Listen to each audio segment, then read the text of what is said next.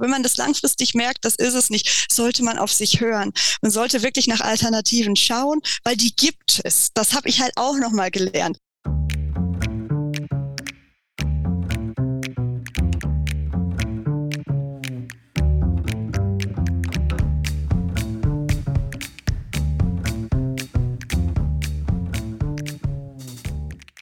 Herzlich willkommen zu einer weiteren Folge des Mutmacherinnen-Podcasts. Herzlich willkommen aus dem Business Campus Ehrenhausen in Klagenfurt. Mein Name ist Georg Brandenburg, ich bin der Gastgeber dieses Podcasts und neben mir sitzt der Dauergast mit psychologischem Background, Claudia Feller-Fallmann. Hallo. Herzlich willkommen. Herzlich willkommen, Sarah Bauer. Äh, sie ist aus dem fernen Düsseldorf, nein, in der Nähe von Düsseldorf, in Nordrhein-Westfalen, zu uns geschaltet. Ähm, Du bist freie Texterin und äh, Reisejournalistin. Äh, und zu diesem Kurztext darfst du jetzt gern noch ein bisschen Füllmaterial hinzufügen. Also bitte stell dich kurz vor und Claudia wird dir dann wird dich durch das Gespräch führen. Herzlichen Dank. Ja, hallo und vielen Dank für eure Einladung. Ähm, ich bin Sarah, ich bin 31 Jahre alt und ich bin jetzt seit mehr als zehn Jahren ähm, im Bereich irgendwas mit Medien unterwegs, wie es so gerne heißt. und äh, ja, hauptsächlich im Bereich Schreiben, auch im Bereich Fotografie. Ähm, habe da so einiges ähm, erlebt von Ausbildungen, Praktika, Versuchen, Scheitern und Suchen im Beruf. Und ja, freue mich, dass ich die Geschichte heute mitbringen kann, um vielleicht dem einen oder anderen ein bisschen Mut zu machen, der selbst in einer ähnlichen Situation steckt oder ähnliche Fragen hat. Schön, dass du da bist, Sarah, digital bei uns bist, wenn auch so fern im Düsseldorf. Und äh, dass du uns gefunden hast, weil das ist ja auch etwas, was allein schon das erwähnenswert. Die Sarah hat uns angeschrieben, sie hat eine Geschichte für uns, weil sie unseren Podcast gehört hast und das freut uns irrsinnig. Und, und äh, gibt allein das schon, ähm, es hat Vorbildwirkung. Also es darf sich jeder bei uns melden oder jemand anders einladen, dass er sich mit, mit seiner Geschichte oder mit ihrer Geschichte meldet. Danke dafür, Sarah, dass du an uns herangetreten bist und wir freuen uns jetzt schon zu hören, mit welcher Geschichte bist du heute da? Ja, ich bin heute mit einer Geschichte da, ähm, die, glaube ich, viele so heimlich umtreibt. Ähm, und zwar, dass man das falsche Jobmodell gewählt hat. Gar nicht unbedingt den falschen Job oder die falsche Stadt oder irgendwas, aber dass man sich über Jahre fragt, was stimmt eigentlich nicht. Man hat immer so ein unterschwelliges Gefühl, irgendwas, man ist unzufrieden im Job und man kommt nicht drauf und ähm, ja, arbeitet vielleicht einfach noch nicht auf die richtige Art und Weise. Mhm. Ich kann vielleicht kurz sagen, ich habe selber ähm, in Vollzeit gearbeitet, einige Jahre äh, im Büro und im öffentlichen Dienst. Also so richtig, ähm, sage ich mal, klassisch und auch konservativ.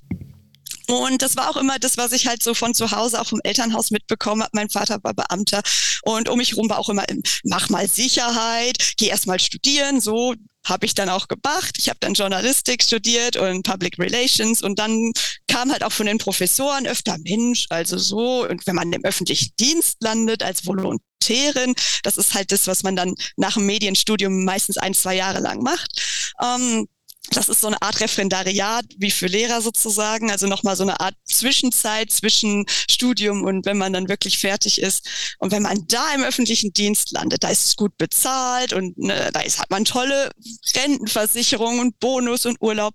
Und es klang alles toll und das habe ich auch tatsächlich gemacht. Ich habe studiert, bin mhm. dann, habe auch schon während des Studiums Praktika gemacht im öffentlichen Dienst, in Presseabteilungen, hatte immer das unterschwellige Gefühl, ich bin unglücklich, irgendwas stimmt hier überhaupt überhaupt gar nicht. Mhm. Und ja, konnte das lange für mich auch überhaupt nicht zulassen, weil ich dachte, ich muss ja so funktionieren. Das ist ja so gewünscht. So, ne, das freut die Eltern, Machen das freut die Profession. So, ja, ja. Ne, es ist sicher, so auch so das, oh Mensch, sei doch dankbar, dass du direkt nach der Uni einen Job gefunden hast. Viele haben 50, 60 Bewerbungen geschrieben und haben über ein Jahr oder zwei nichts gefunden. Ich habe mit meiner ersten Bewerbung direkt den Platz bekommen und da kam natürlich so, hey, jetzt kannst du dich auch nicht beschweren. Jetzt, ne, so, was willst du denn? Und mhm. ja, und da habe ich immer wieder innerlich, habe ich gedacht, jeden Morgen dachte ich so, ich habe auch eine tolle Arbeitsstelle gehabt. Ich habe in einem Kunstmuseum gearbeitet, in der Presseabteilung. Es war kreativ, es war es war schön, ich habe da die Social Media gemacht, also modern, alles, was man sich wünschen kann. Und trotzdem bin ich jeden Morgen dahin gefahren und dachte, ich will da eigentlich gar nicht so ja. hin. Ich will da auch nicht bleiben. Und ja. Mhm. Also jetzt, wenn man sich das so hört, gibt es sicher einige, die sich denken, boah, und Was war dann da das Problem? Dass du da jetzt nicht hingehen wolltest, weil, okay, ich kriege jetzt Monat mein Geld, das ist schon mal super, ja. Ähm, die Rahmenbedingungen sind klar, die Ansprechpersonen sind vollkommen klar, ähm, die Aufgaben sind klar. Ich habe gehabt aber viel, viel Freiheit in dem, habe ich jetzt auch gehört. Ich kann kreativ sein, ich kann auch was Modernes machen. Ähm, darf eigentlich selber mal aussuchen, wo, wo ich die Schwerpunkte setze. Was war denn dann das, wo du sagst, boah, deswegen habe ich eigentlich keinen Bock gehabt, in die Arbeit zu gehen, obwohl der Kopf sagt, ey, du musst zufrieden sein, aber irgendwas passt trotzdem nicht. Wenn ja. der Kopf sagt, ist, wer, wer hat denn dann was anderes gesagt? Sagen wir mal so. Ähm, also das war tatsächlich so ein, so ein inneres, es klingt jetzt sehr, sehr komisch, wenn ich das sage, so eine Art Freiheitsgefühl. Es war halt, man hatte eine Stempelkarte, man hatte zu einer gewissen Zeit da zu sein und man hatte dann auch da zu sitzen. Und dann passierte es halt auch öfter mal, dass ich dann halt schon mal fertig war oder vielleicht auch, auch mal eine noch kreativere Idee hatte, als gewünscht war. Und dann hat man immer wieder das Gefühl gehabt, man eckt irgendwo an. Dann stand, ich meine, Düsseldorf, ähm, so die Region ist ja sehr, sehr ähm, unglaublich viele Menschen, unglaublich viele Autos. Das heißt, man stand morgens schon immer im Stau oder man musste irgendwie mit zwei Stunden Bahnfahrt rechnen und sich Verspätung. Also allein der Weg auch dahin und irgendwie schließt sich da sowas ein, wo ich dachte, so das, das, das Verhältnis stimmt nicht mehr. Wie oft schaue ich aus dem Fenster und denke, Mensch, eigentlich könnte ich jetzt schon was ganz anderes machen, aber ich habe ja jetzt hier noch meine vier Stunden, die ich hier fertig machen muss. Und dann fragt man schon immer, kann ich noch dies machen, kann ich noch das machen? Aber ja, irgendwo war dann einfach so das Gefühl, man war in so einer kleinen Box. Ich erinnere mich immer an dieses Fenster. Ich hatte auch ein kleines eigenes Büröchen, war alles schön, hatte so ein Fenster und das hatte so, so ein Gittermuster. Und irgendwie habe ich da so oft rausgeguckt, besonders im Sommer, wenn die Sonne schien und dachte mir so, ich habe meine Arbeit erledigt, ich bin effizient, ich bin schnell, ich würde jetzt gern rausgehen und joggen, irgendwas für die Gesundheit tun oder im Tierheim gehen und einen Hund ausführen. Ich wollte irgendwas machen, was mir mehr Sinn gab, als einfach diese Stunden noch abzusitzen. Mhm. Und ähm, ja, das war es dann tatsächlich am Ende. Also ich dachte, Mensch, ich sitze morgen ein bis zwei Stunden morgens im Auto im Stau, abends wieder, sitze dann tatsächlich im Büro und ähm, ja, dann natürlich auch Urlaub war dann so, ja, das muss man schon ein Jahr im Voraus auch anmelden und alles. Und ähm, ja, dann war man halt wirklich so und dachte, mh, hm, ich weiß es nicht. Natürlich war, und dann war das auch immer so ein innerer Struggle, natürlich, weil man immer dieses große Schild über dem Kopf hat, undankbar, so. Ne? Mhm. Ne? Andere Leute sind arbeitslos, andere Leute sind krank oder was weiß ich, äh, haben irgendwie einen viel schlechteren Job, müssen in einer Fabrik arbeiten oder auf der Baustelle. Und deswegen habe ich mir da auch lange einfach mich selber dann immer klein gehalten und gesagt, nein, ich ziehe das jetzt durch, weil ich sollte ja dankbar sein dafür, was ich habe. Und ja, nur weil ich nachmittags gern mal irgendwie noch was anderes machen möchte, das ist ja Luxus. Luxus. Das darf man eigentlich gar nicht denken. Das mhm. war tatsächlich so ein so in Bra meinem Kopf. Ja, also, da muss man schon brav sein und die Zeit absitzen. Ja, ja. Mhm, da, also, als, als, Dankbar sein, genau. Als ja. Gegenleistung dafür, dass man mhm. ja eh sowas Tolles hat. Und so sicher, mhm. genau. Wie lange hast du denn das gemacht? Also wenn ich das mal wirklich so überlege, eigentlich fing es schon nach meinem Schulabschluss 2010 an, dass ich direkt das Gefühl hatte, ich muss jetzt ein Praktikum machen, weil man kann ja nicht einfach nur irgendwie zwischen Schule und Studium da rumsitzen, das geht ja gar nicht. Und äh, mir war auch nicht so nach äh, irgendwie Au pair in Australien oder irgendwas, da war ich damals viel, viel, viel zu ängstlich für, um, um ins Ausland zu gehen. Und ja, und da war das schon so, dass die ersten Praktika da habe ich gemerkt, ein Praktikum hat mir Spaß gemacht. Da war ich tatsächlich bei der Lokalzeitung und da ging es raus. Da ging man auf Termine, da hatte man Interviews und da ist man abends mal auf, auf äh, Lesungen oder Konzerte gegangen und hat da Berichte drüber geschrieben. Und mir hat es überhaupt nichts ausgemacht, abends zu arbeiten, weil ich wusste, ich musste am nächsten Morgen auch erst um elf in der Redaktion sein. Und das Wichtigste war, dass am Abend, der, also am nächsten Abend der Artikel stand. Und das hat mir gefallen, dieser Gedanke, ich komme dahin, ich kriege einen Auftrag und kriege gesagt, Mittwoch um 13 Uhr muss es fertig sein, uns ist egal wie. Und das fand ich damals schon toll. Aber natürlich kommen dann halt wieder diese Sachen so, ja, aber als, als, Lokal, als Journalist und gerade im Lokalen, da verdient man ja nichts. Die schmeißen die Leute raus, keiner liest mehr Zeitungen. Also immer dieses so, mach doch was anderes, mach was, was sicherer ist. Mhm. Ja, und dann habe ich auch neben dem Studium immer wieder solche Jobs dann halt gemacht. Ich war in Pressestellen, wieder im öffentlichen Dienst, um was so zu entsprechen und habe das dann tatsächlich wirklich, sage ich mal, bis ja 2018 eigentlich so mehr oder weniger durchgezogen. Es waren schon fast acht Jahre, wo das dann on und off immer war, dass ich irgendwie versucht habe, mir das schön zu reden und zu sagen, jetzt jetzt find es doch gut, alle anderen finden es doch auch gut. Und Ja, ja wenn es alle anderen gut finden, dann muss da schon was dran sein, oder? Ja, hm. genau. Und dann war halt auch ja, so, ja, was willst du denn stattdessen machen? So, willst du, willst du so Hippie sein oder sowas? Das kommt dann ja auch noch so.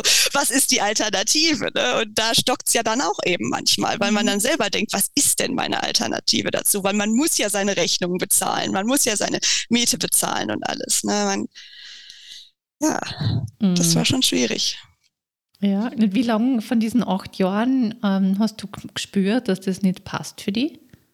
Also es war tatsächlich ganz am Anfang schon so ein ganz Gefühl, wo ich noch dachte, naja, nee, das liegt am, das liegt am Chef oder das liegt diesmal an den Aufgaben oder jetzt liegt's am Büro, das ist ungemütlich. Ich habe immer irgendwie so Ausreden auch für mich oder Erklärungen gefunden, ähm, bis ich dann irgendwie tatsächlich, wo ich dann die, äh, die zwei Jahre dann im Volontariat auch wirklich jeden Tag dann da gearbeitet habe, da dämmerte es mir dann tatsächlich irgendwie, dass das alles irgendwie, das ist, ist es nicht grundsätzlich. Ich hatte immer so ein Unwohlsein und ich war auch immer froh, wenn ich zu Hause war und ich dachte, Mensch, du hast nette Kollegen, die Arbeit ist nett, das Gehalt ist in Ordnung, ne, man, man hatte dann auch vernünftig Urlaubstage und alles. Ne, klar, im Museum muss man am Wochenende auch mal arbeiten, aber war jetzt auch nicht übel.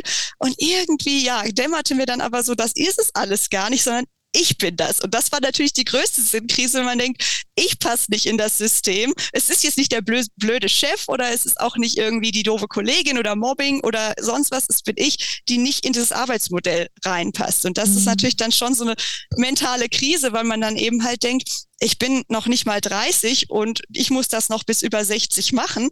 Äh, ich will doch nicht die nächsten 40 Jahre so in dieser Stimmung verbringen. So, das ist immer, äh, ich will das ja war so ein bisschen an nach dieser Selbstfrage, stimmt mit mir was nicht? Mhm. Das war, ähm, ja, das war auf jeden Fall auch äh, so, so ein Punkt, dass ich wirklich dachte, ja, irgendwas, vielleicht ja, vielleicht, vielleicht muss ich mich, mich mein, mein Mindset ändern. Das habe ich mir auch immer gedacht. So. Und vielleicht muss ich irgendwie nochmal an mir arbeiten oder sowas und mich da reinbringen. Und das, äh, ja, und irgendwann dachte ich mir dann so, und das war auch tatsächlich ausschlaggebend, als das Volontariat beendet war, bin ich auf eine viermonatige Reise gegangen alleine. Ähm, habe es tatsächlich dann mal gesagt, ich gehe jetzt raus, ich muss mal mhm. irgendwie was anderes machen. Ich hatte auch schon ewig so, so einen Traum im Hinterkopf, mhm. das zu machen. Und da, als ich davon wiederkam, da war dann endgültig der Punkt, wo ich dachte, nee, das stimmt alles so überhaupt nicht mehr. Ich muss eine Alternative finden. Und vor dieser Reise, Sonst wo so das nicht mehr glücklich im Arbeits Mm, wie ist es dir da gegangen, wie du da gemerkt hast, das ist nicht meine Umwelt, das ist nicht der Chef, das ist nicht der Raum, das ist nicht, nicht die Kollegen, sondern das bin nur ich. Wie war das? Was hast du, also emotional, wie ist es dir gegangen? Schlimm. Also das war, ich war auch sehr allein damit, weil ich mich eben nicht getraut habe, das wirklich laut zu sagen, selbst vor Freunden nicht, weil ich immer dachte, dann kommt es zurück, sei doch mal dankbar, was willst du denn überhaupt? Das Leben ist kein Ponyhof. Deswegen habe ich dann oft tatsächlich alleine auch äh, morgens im Auto oder auch abends noch zu Hause gesessen und dachte mir immer so, was mache ich hier und was mache ich stattdessen? Und das war wirklich wie so ein äh, Gedankenkarussell, das mir ging. Und dann habe ich ab und zu auch mal was gegoogelt und natürlich dann, wenn man sowas googelt, ist wie wenn man eine Krankheit googelt, man findet findet nur schlechte Sachen, dann irgendwie der und der ist gescheitert als äh, freie Journalistin oder Selbstständigkeit oder oh und alles. Und dann, ähm, ja, und da muss ich echt sagen, hätte ich euren Podcast damals gekannt, hätte mir das sehr geholfen. Das sage ich jetzt auch ganz ehrlich, weil okay. mir haben damals so mutmachende Sachen sehr, sehr gefehlt mit Beispielen, wo Leute gesagt haben, ey, ich hatte auch schon mal eine Sinnkrise, mir ist das und das auch passiert, ich, ich bin pleite gegangen, ich bin wieder aufgestanden. Und ich hatte immer nur dieses so, nee, also wenn ich jetzt kündige, dann, dann bin ich pleite, dann muss ich zum Arbeitsamt, dann kriege ich Hartz IV, dann wird mich auch nie wieder jemand einstellen, weil ich habe ja gekündigt, dann werden die ja fragen, warum? Und dann müsste ich ja entweder lügen oder ich müsste sagen, eigentlich mag ich das gar nicht, was ich mache. Und es war einfach so ein, ja, ich, ich habe mich gefühlt wie, wie in so einem, so einem Keller ohne Fenster mhm. und, und habe wirklich da auch pausenlos drüber nachgedacht. Und dann war so ein bisschen dieses, ja, jetzt verreise ich erstmal. Jetzt mache ich die Reise und denke da nicht drüber nach. Und wenn ich wiederkomme, vielleicht kommt mir auf der Reise ja eine Eingebung. Das war so ein bisschen das, was ich gehofft habe. Mhm. Und na natürlich nicht. Also man war dann unterwegs und äh, hatte tausend andere Probleme und Sorgen und, und Freuden und alles Mögliche.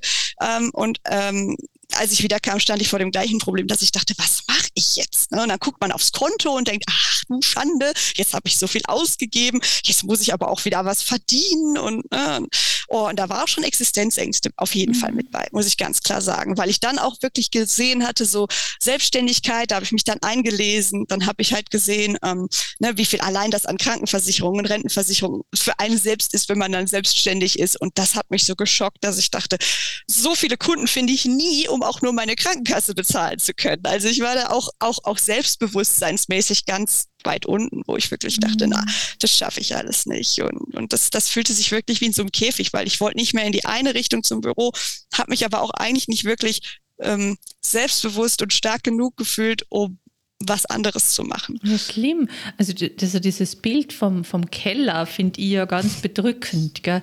Wenn ich mir vorstelle, ich habe das Gefühl, über Monate äh, in einem Keller zu sein, ich kann nicht raus, ich kann aber auch nicht, ich, ich, ich kann aber da unten auch nichts tun, ich kann mir auch kein Fenster durchbrechen, ich, ich fühle mich, fühl mich beengt, es ist kalt, es ist, passt nicht und ich weiß nicht, wie ich rauskomme.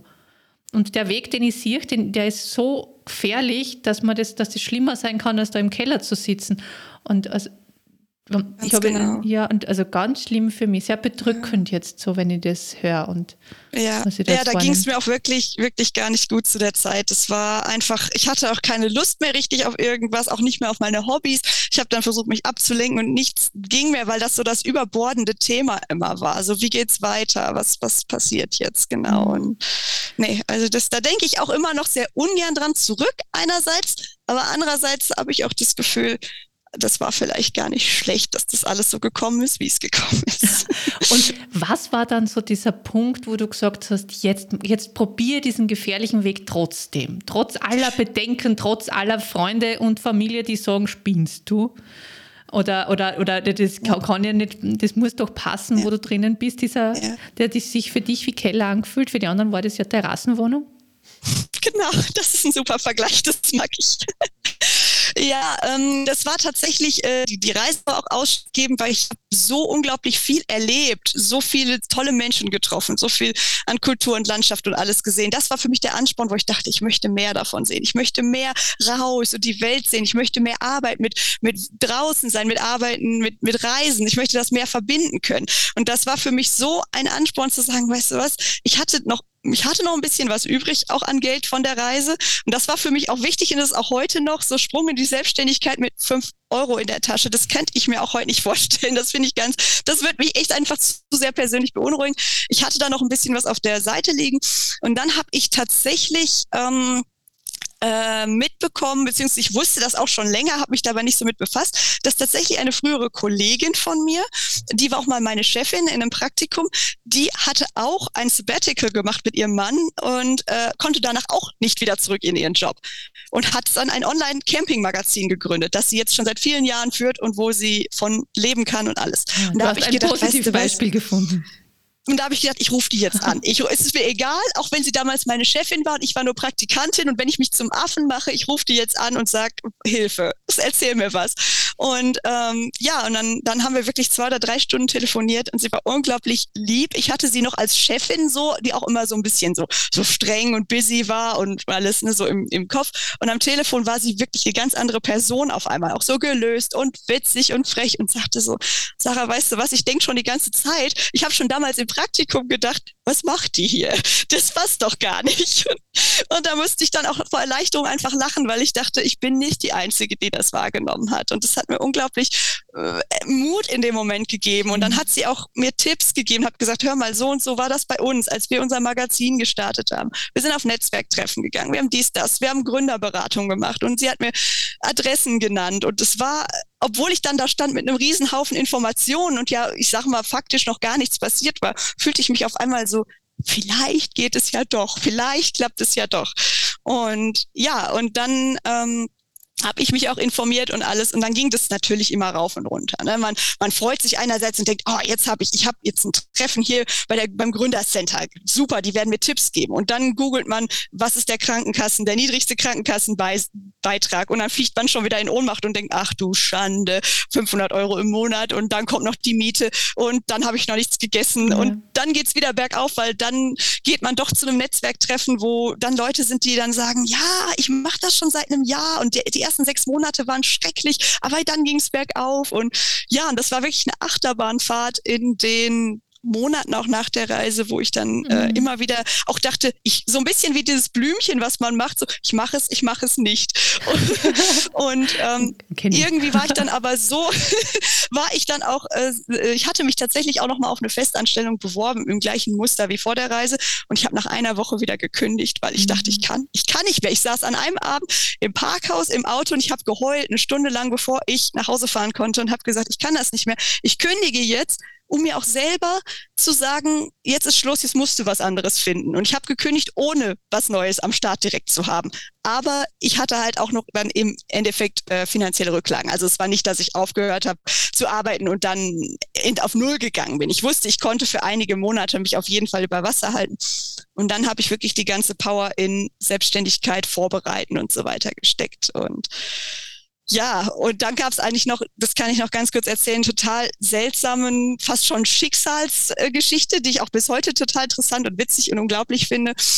Ich war immer noch so im Bereich, ja, mache ich Selbstständigkeit oder bewerbe ich mich vielleicht erstmal auf eine Halbtagsstelle, so nur noch 20 statt 40 Stunden. Ich habe auch mal nach Tandem-Jobs geguckt, wo man sich eine Vollzeitstelle zu zwei teilt, ne, wo man dann auch mal sagen kann, der eine arbeitet zwei Monate am Stück und dann da arbeitet der andere zwei Monate am Stück. Also ich hatte ganz viele Ideen, falls dann doch das mit der Selbstständigkeit nicht klappt, obwohl ich das dann so als oberes Ziel hatte. Und dann, als ich gerade wieder in so einer Zweifelsphase war, rief mich eine Agentur an und sagte, hör mal, eine von deinen ehemaligen Kolleginnen sagte, du hast dich selbstständig gemacht. Wir brauchen jemanden. Äh, wer uns ist hier gerade, fliegt hier alles um die Ohren. Wir brauchen eine, eine freie Texterin äh, und äh, wir brauchen die eigentlich sofort und für die nächsten zwei Jahre. Kannst du uns ein Angebot schreiben? Und ich dachte, ich, ich bin noch gar nicht selbstständig, ich habe noch gar nichts angemeldet. Und ja, und dann habe ich denen einfach ein Angebot geschrieben für, für, für die Zusammenarbeit für zwei Jahre und habe das auch relativ hoch angesetzt, weil ich vorher auch so ein paar Seminare besucht hatte zum Thema, wie hoch sollte der Stundenlohn sein, wenn man selbstständig ist. Und habe gedacht, ich traue mich jetzt einfach mal. Ich gehe jetzt mal einen relativ hohen Stundenlohn als obwohl ich noch gar nichts, gar keine Erfahrung hatte. Ich gebe jetzt diesen, diesen relativ hohen Stundenlohn an und wenn das klappt, klappt's. Und dann haben die anstandslos gesagt, ja, machen wir helfen Sie uns, ist so nach dem Motto. Hauptsache, Sie, Sie springen für uns ein. Und dann habe ich tatsächlich den Vertrag mehr oder weniger mit denen unterschrieben und am gleichen Tag noch die Papiere abgegeben, um das Unternehmen zu gründen, weil man braucht ja ein Unternehmen, man kann das ja nicht einfach so machen. Und es war sehr kurios. Und da habe ich dann auch einfach in dem Moment tatsächlich gemerkt, ähm, dass man das manchmal einfach, manchmal spielt auch ein bisschen Glück rein. Und ich glaube auch so ein bisschen an dieses Gesetz der Anziehung, wenn man vielleicht irgendwas wirklich sehr, sehr, sehr groß doll will und sich da auch informiert und reinhängt, dann kommt noch das kleine Quäntchen, was noch fehlt, kommt dann noch so durch das Schicksal dazu. Und ja. Ja, so schicksalhaft war das ja nicht, wenn du ein, wenn das eine ehemalige Kollegin erzählt hat, dass du dich jetzt selbstständig gemacht hast. Das heißt, du hast ja schon gestreut äh, und, und du hast ja schon ein bisschen Nährboden aufbereitet, hört sich das an, oder? Ja, im Prinzip ein bisschen. Das Lustige war, ich hatte damals den Kollegen dann erzählt, wo ich dann auch nach einer Woche wieder gekündigt hatte, den hatte ich erzählt, ja, ja, jetzt mache ich Selbstständigkeit. Und dann kamen aber ganz viele Phasen, wo ich wieder dachte, nee, doch nicht. Und äh, das Lustige war, dass ich dann eigentlich dann eher wieder so auf nee, doch nicht geschwenkt war. Aber an dem Tag, wo ich das erzählt habe, äh, war die entsprechende Kollegin krank und hat es nicht mitbekommen. Und hat deswegen dann so ganz frech der Agentur gesagt, ja, die Frau Bauer, die hat sich jetzt selbstständig gemacht, glaube ich. Und das, das war eigentlich in dem Moment halt, halt gar nicht der mhm. Fall. Ich war da eigentlich eher wieder so in so einer kleinen Zweifelsphase. Mhm. Und äh, wenn die das mitbekommen hätte, hätte die vielleicht gesagt, nö, ich weiß gerade auch niemanden. Und das war, das war schräg. Ähm, was mich interessiert, ich finde ganz spannend, du hast ja sozusagen wirklich nochmal die Gegenprobe gemacht, indem du nochmal in ein Jobverhältnis gegangen bist für eine Woche. Ja. ja. Aber wie wichtig war für dich im weiteren Verlauf, auch abgesehen von diesem Glücksfall, den du jetzt gerade geschildert hast, diese Gegenprobe es war sehr wichtig und das möchte ich halt auch wirklich betonen, dass ich nicht jetzt hier sitze und sage, ich bereue diese ganze Zeit in diesen Jobs, wo ich so halt unterschwellig unglücklich war, weil das hat mir tatsächlich enorm viele Kontakte für die Selbstständigkeit gebracht, weil ich habe so viele festangestellten Jobs gehabt und ich bin da eigentlich auch immer im Guten weggegangen, tatsächlich sogar bei der Firma, wo ich dann nur nach einer Woche gekündigt habe, weil ich ganz offen und ehrlich auch gesagt habe, Leute, irgendwie das passt nicht, ich kann das alles nicht machen und wenn ich jetzt hier weiter so tue, als ob, mache ich auch keinen vernünftigen Job für euch. Und mhm. da war ich halt auch sehr ehrlich und die waren zum Glück auch sehr nett und haben gesagt, ja, das schockt uns natürlich, dass sie nach einer Woche wieder weg wollen, aber es ist gut, dass sie es jetzt sagen. Und ja, und das war dann tatsächlich auch, äh, dass ich dann im Endeffekt auch mit dem Unternehmen auch bis heute immer wieder unregelmäßig zusammenarbeite, dass die mich auch als Freie immer wieder einsetzen. Deswegen, also eigentlich habe ich das fast mit jedem Job, den ich vorher gemacht habe, habe ich immer eine Kontaktperson und da ist immer mal ein kleinerer oder auch größerer Job im Nachhinein noch abgefallen, weil ich auch wirklich nie dann im Bösen weggegangen bin und auch überhaupt nicht im Groll zurückschaue. Das meinte ich halt vorher schon mal so, wo ich sagte, ich, ich glaube, es war auch eigentlich vielleicht ganz gut, dass es so gekommen ist. Ich glaube, wenn ich mich nach dem Studium mit Anfang 20 in die Selbstständigkeit gestürzt hätte, hätte es vielleicht schief gehen können, weil ich hatte, die Kontakte sind einfach so wichtig gewesen und vielleicht musste ich durch dieses Tal sozusagen gehen und diese Erfahrung machen, äh, damit es mir halt jetzt sozusagen wiederum nützt. Und auch das finde ich halt spannend zu sehen, dass irgendwie alles im alles mit allem zusammenhängt. Ähm, und dass man vielleicht auch, wenn man gerade in einer, in einer schlechten Phase im Leben ist, im Job vor allem ist, dass es vielleicht trotzdem eine Bedeutung hat. Dass man nur nicht darin verharren sollte bis zur Rente, aber dass man vielleicht trotzdem sagt, ich nehme jetzt aus der Zeit, wo es mir jetzt nicht gut ging, trotzdem was mit. Und vielleicht sieht man es auch erst in fünf oder zehn Jahren, wie viel man davon mitgenommen hat. Aber ich glaube schon, äh, dass es, dass man eigentlich nicht pauschal sagen kann, oh Gott, diese zehn Jahre waren jetzt verschwendete Zeit, ich bereue es unheimlich. Also das sollte man sich auch nicht sagen, finde ich, weil es ist ist ja auch Lebenszeit und ähm, man sollte immer versuchen, dann das Positive auch da drin zu sehen, was man daraus mitgenommen und gelernt hat. Schön, also, also schön, dass es manchmal braucht es auch die richtige Zeit, um, um Entscheidungen zu treffen. Und woher hättest du denn wissen sollen, ob das nicht auch für dich äh, eine Penthouse-Wohnung mit, mit ist, was, was da, dieser Job, ja, ja. wenn es doch alle anderen so sehen? Genau. Mhm. Und, sich, ja. und, dann, und gerade wenn das so tradiert ist in einer Gesellschaft und man dann einen anderen Weg geht, ist es doch auch sinnvoll und gut, das zu prüfen, ob nicht vielleicht doch alle anderen recht haben. Ja. Also das, das gibt einem dann auch die Sicherheit, das ist wirklich nicht mein Weg.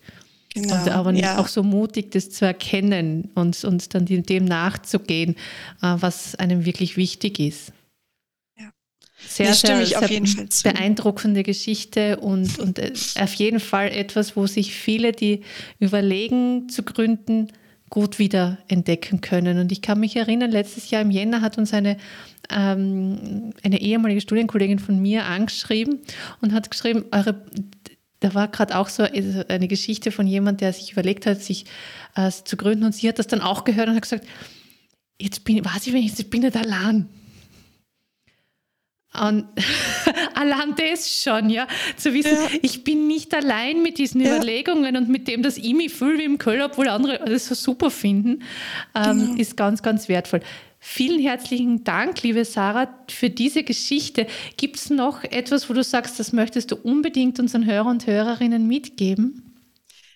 Ja, vielleicht einfach nur noch mal abschließend. Ähm, man sollte wenn man ein Gefühl hat, es, es stimmt langfristig nicht klar, man hat auch immer mal Phasen, wo mal der Job einen Monat lang oder eine Woche lang keinen Spaß macht. Aber wenn man das langfristig merkt, das ist es nicht, sollte man auf sich hören. Man sollte wirklich nach Alternativen schauen, weil die gibt es. Das habe ich halt auch nochmal gelernt. Ich habe mir auch, auch heute gelernt, selbst wenn meine Selbstständigkeit auch jetzt nach über fünf Jahren scheitern würde, wüsste ich genug Alternativen, die ich machen könnte, ähm, um nicht unter der Brücke zu schlafen. Es gibt mehr als schwarz und weiß. Es gibt nicht nur ähm, den super bezahlten Top-Job mit dem Penthouse oder das Arbeitsamt. Es gibt ganz, ganz, ganz viele Arbeitsmodelle dazwischen inzwischen auch. Ne? Zum Beispiel den Tandem-Job, den ich schon genannt habe. Gerade wenn man auch von unterwegs arbeiten will, gerade durch Corona hat sich da ja viel getan, ja, dass man viel mehr auch von überall arbeiten kann. Und ähm, ja, da möchte ich einfach wirklich sagen, hört auf euch, hört nicht weg, denkt nicht, es stimmt was nicht mit euch, es, es stimmt was nicht mit der Situation. Aber das heißt nicht, dass, dass, dass man als Mensch irgendwie gescheitert ist oder halt irgendwo nicht reinpasst oder schlecht ist, sondern man, man hat einfach ein anderes, ein anderes Arbeit, eine andere Arbeitswelt, einen anderen Arbeitsgedanken. Und ähm, das sollte man auf jeden Fall zulassen und da sollte man sich informieren, da sollte man sich nicht scheuen, Hilfe zu suchen, mal beim, beim Starter Center irgendwo nachzufragen. Im Internet gibt es auch ganz viele Gruppen, selbst wenn es die olle Facebook-Gruppe ist oder irgendwas, aber dass man nicht alleine bleibt mit seinen Zweifeln und die versucht unter den, äh, ja, wie sagt man das, und Hand Scheffel zu kehren. Ich habe es immer nicht mit so Sprichworten. ich hoffe, ihr wisst, was ich meine. Ja. Dass man eben äh, sich halt selbst nicht irgendwie ausredet, sondern sich selbst ernst nimmt und sagt, so, ich, vielleicht bin ich anders und das ist vollkommen in Ordnung. Und jetzt schaue ich, was ich da machen kann und nicht aufgeben. Dankeschön. Super. Schöne Botschaft. Ja. Sich selbst ernst nehmen selbst war noch ein sehr tolles Wort zum Schluss. Herzlichen Dank.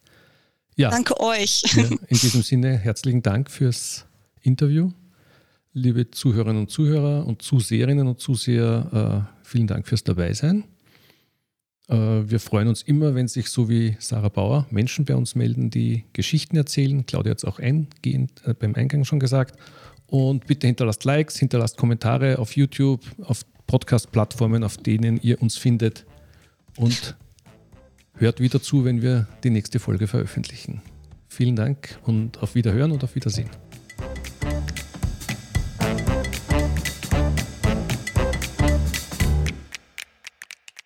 Vielen Dank fürs Zuhören. Wir wünschen Ihnen alles Gute für Ihre ganz persönlichen Geschichten des Wiederaufstehens.